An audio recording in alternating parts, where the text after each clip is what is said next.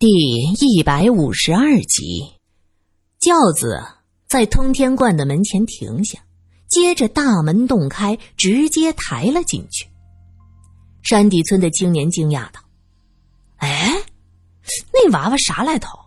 这正门可不是给一般人走的。”玉伟也听说一些寺院道观打开正门是有讲究的，就凑过去说道：“不错，是有些说道。”据说很多大寺院的正门只为皇帝打开，这个话没说完，罗隐已经拉着苏三走到了山门前。此时正门已经关上，偏门旁的道童问：“几位小师傅，我是山底村的大牛啊，出事儿了！”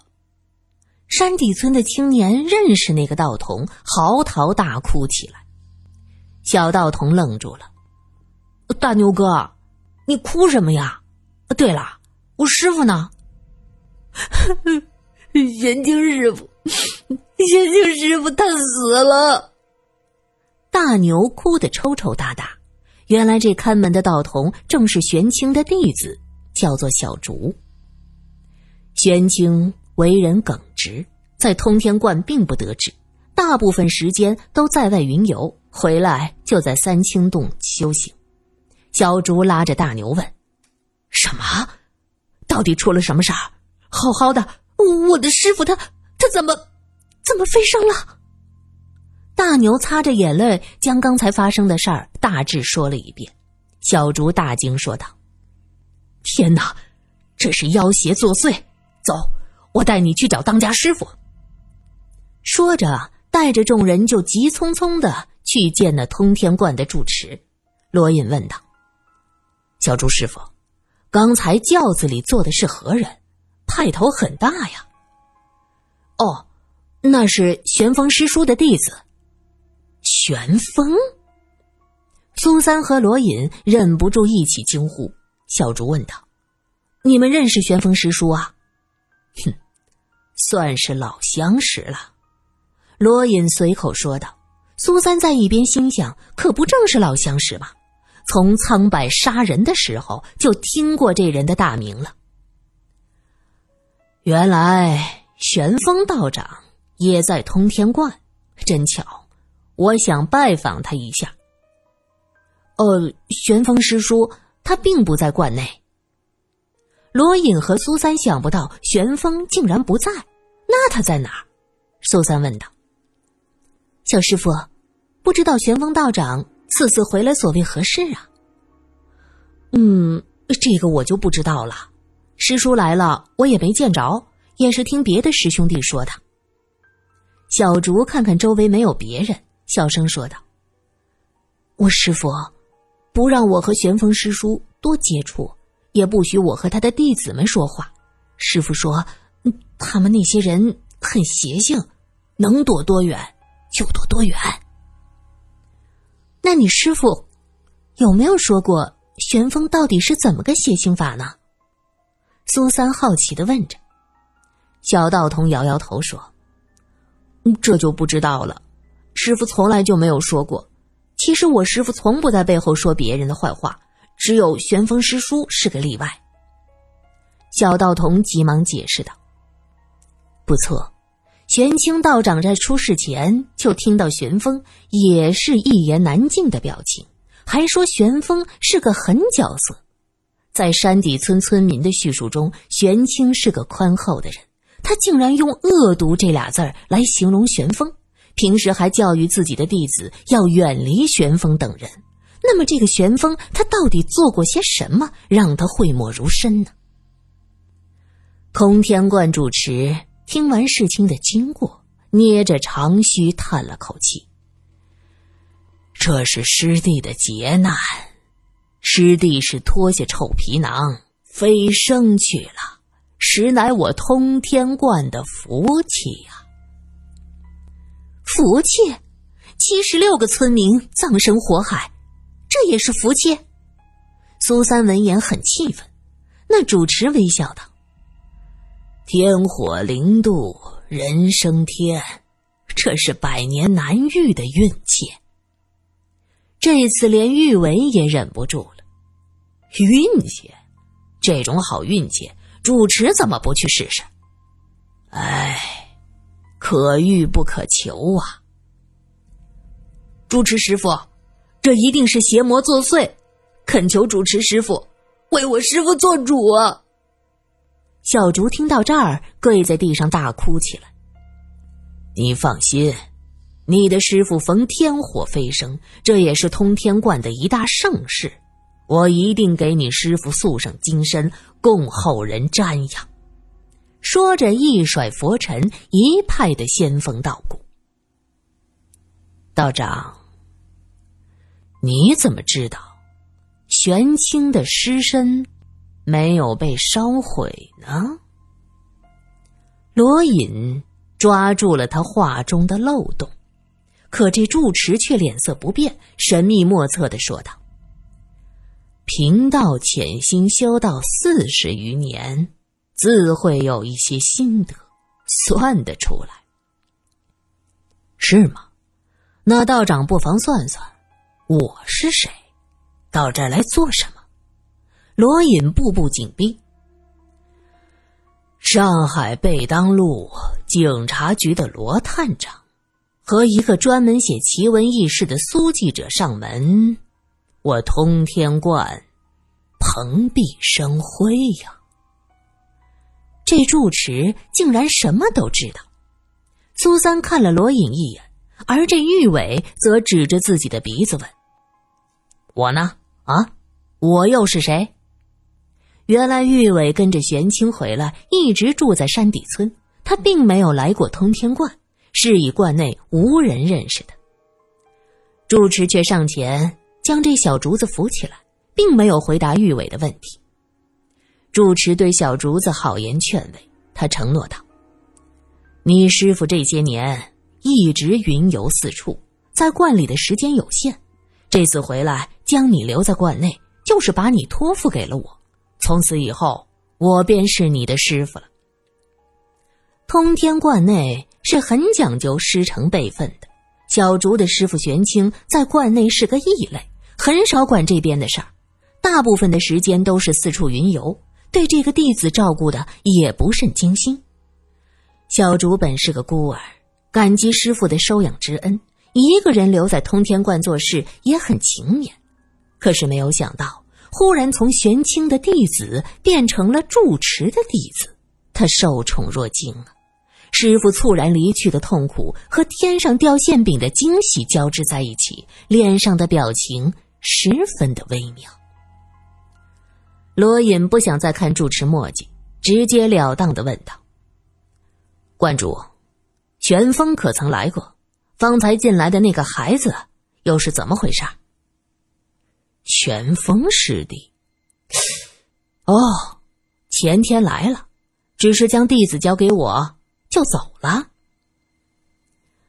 我在上海，并未曾听说玄风道长有个这么幼小的弟子，哈。在路上捡的，也就两岁，刚会说话，不知道被谁给丢了，现在正在观内抚养，也是功德一件。住持道长说话时捻着长须，仙风道骨。这就奇怪了，玄风道长比咱们早一天出门，怎么路上这么多奇遇，一下火车就能见到孩子？苏三认为观主在撒谎。苏小姐，不是专门搜罗这奇闻异事的记者吗？怎么不知道道术的精妙之处啊？御剑飞行那是最简单的道术，玄风师弟这般精妙的人，御风飞行那是家常便饭，一日之内游遍全国，又有什么稀奇的？苏三点头。果然了不起啊！那么就请观主您说说，何为天火？这天火到底是个什么东西？天火，顾名思义，自是那天上降下来的大火，或为惩戒，或为飞升，总有着可遇不可求的神迹。贫道潜心修行多年，可惜未曾亲眼见过。玄清师弟真是姻缘殊胜啊！苏三听着这人道貌岸然讲这番话，格外的生气。玄清因为这个所谓的天火死了，你说人家飞升入道是姻缘好，这是什么话？罗隐见他面色不对，插嘴说道：“既来之则安之，我们想在关内走走，四处看看，不知可否？”欢迎欢迎啊！贵客上门，荣幸之至。啊，明月呀，你陪两位客人逛一逛去吧。这句话是对着从外边匆匆走进来的少年道士说的。那个小道士看着十多岁，正从厅院外走过来。他闻言答道：“是啊，师傅。我看小竹师傅带我们走走就行了。”苏三想。这个明月一定是观主的心腹。玄静闻言摇头：“哎，一日为师，终身为父。玄清师弟的事情还要小竹去准备。小竹啊，你带两个人去料理，需要什么找你库管师叔便是。”小竹感激的跪下，给观主磕头。在他的心里，自己师傅飞升之后，能得到素金身的待遇。这是非常了不起的，观主真是仁慈。而那个叫明月的小道士上前走了两步，突然跪倒就拜，接着问道：“师傅，那徒儿这就带着贵客出去了？”玄静点了点头，弯腰伸手拉了明月一把。明月直起腰身，转身说道：“三位贵客，请随我来。”罗隐拉着苏三向外走，玉伟回头问道：“老道，你还没说我是谁呢？”“ 你是龙孙凤子，富贵不可言。”观主看着玉伟，似笑非笑。玉伟一愣，他想这观主玄静知道罗隐和苏三不足为奇。毕竟他们俩，一个是司令的公子，一个是专门搜罗奇闻异事的记者，名声远播，这也是有可能的。可他能一言道破自己的来历，这就不简单了。苏三跟着小道人明月向外走，他突然问道：“小师傅，方才可是从厨房来？”明月是个十多岁的少年。相貌清秀，正在变声期，嗓子有些古怪。贵客为何这般问？他语气不自觉带上几分桀骜。我是主持的弟子，自不会去厨房那种地方。哦，我只是对关内的饭食很感兴趣，所以问上一问。罗隐看向苏三，只见苏三冲他微微点头，罗隐立刻就明白。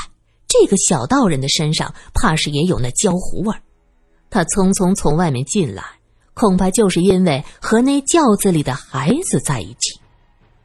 苏三则又想到，既然此人是观主玄静的弟子，那怎么进去之后突然就拜倒？玄静还伸手扶他，弟子侍奉师傅左右，每天抬头不见低头见的，按照常理不会这么外道，见面就拜，这不正常吧？苏三认定，这两个人一定是在这一拜一扶之间传递了什么消息。他微笑着问：“明月师傅，其实呢，我对法术也很感兴趣，我想请教一些问题。”明月可不想和这些贵客多说什么法术的问题，他急忙推脱道：“苏小姐见过这么多的奇闻异事。”我这种久居山林的小道士，又如何敢在您面前妄言？咦，果真是好法术啊！你知道我姓苏，还知道我是做什么的？你是怎么算出来的？明月嘿嘿一笑，嘿，这个小道自有办法。恐怕也是小师傅你算出我是谁的吧？玉伟也明白过来，他追问道：“明月毕竟只有十岁，打小就在道观，见识少一些，是以方才一着急就说漏了嘴。此时索性闭口不言，只默默带路。苏三可不放过的，继续问道：“小师傅，你要带我们去哪儿啊？”明月不吭声。小师傅，你怎么不说话呀？明月不回头。哟，生气啦？嗨，你年纪这么点点，气性怎么这么大了？难道你们修行之人不该是性情平和的吗？苏三看明月。就是个十多岁的孩子，索性拽着他的袖子不放。明月每天见的最多的，也不过是往来的香客，很少遇到年轻貌美的小姐。这位大城市来的记者小姐，长得好看，声音好听，就连抓着自己的手，嗯，都是香喷喷的。哎呀呀，不是我修行之心不够虔诚，也不是我非要回答他的问题。是他追问，不停的抓着我不放。祖师爷，这可如何是好啊？小道士急的是面红耳赤，额角冒汗。玉伟扑哧一声笑了：“ 你呀你，你瞧你把人小师傅急的，哎，你想吓死他呀？”苏三一撇嘴，故作委屈：“这可不怪我，谁让他不说话呀？”明月想挣开苏三的手。又不敢伸手去拽，站在那儿是走也不是，不走也不是，小脸红彤彤的，看着眼前漂亮的大姐姐，张着嘴不知道说什么好，憋了一会儿说道：“我我没生气。”苏三笑了，他松开明月的袖子：“你这孩子，早说话不就完了吗？好吧，我想见识一下玄风捡到的那个孩子。”明月面带为难之色。那个小师弟是单独居住的，外面有四大弟子守着，一般人是见不到的。哎，可你方才就见着了呀？苏三指着他问。明月大惊：“女女施主，你你如何知晓？”哼，我当然也是算出来的，我的法术很灵的。苏三高深莫测的笑了。而且我还算出，是他对你讲出我们三个人的身份的，对吗？明月天性纯良，想撒谎，可是眼中的惊愕是没法掩饰的。苏三看他一脸惊讶，回头向着罗隐一笑，略带得意：“看吧，我猜对了，那个小家伙有问题。”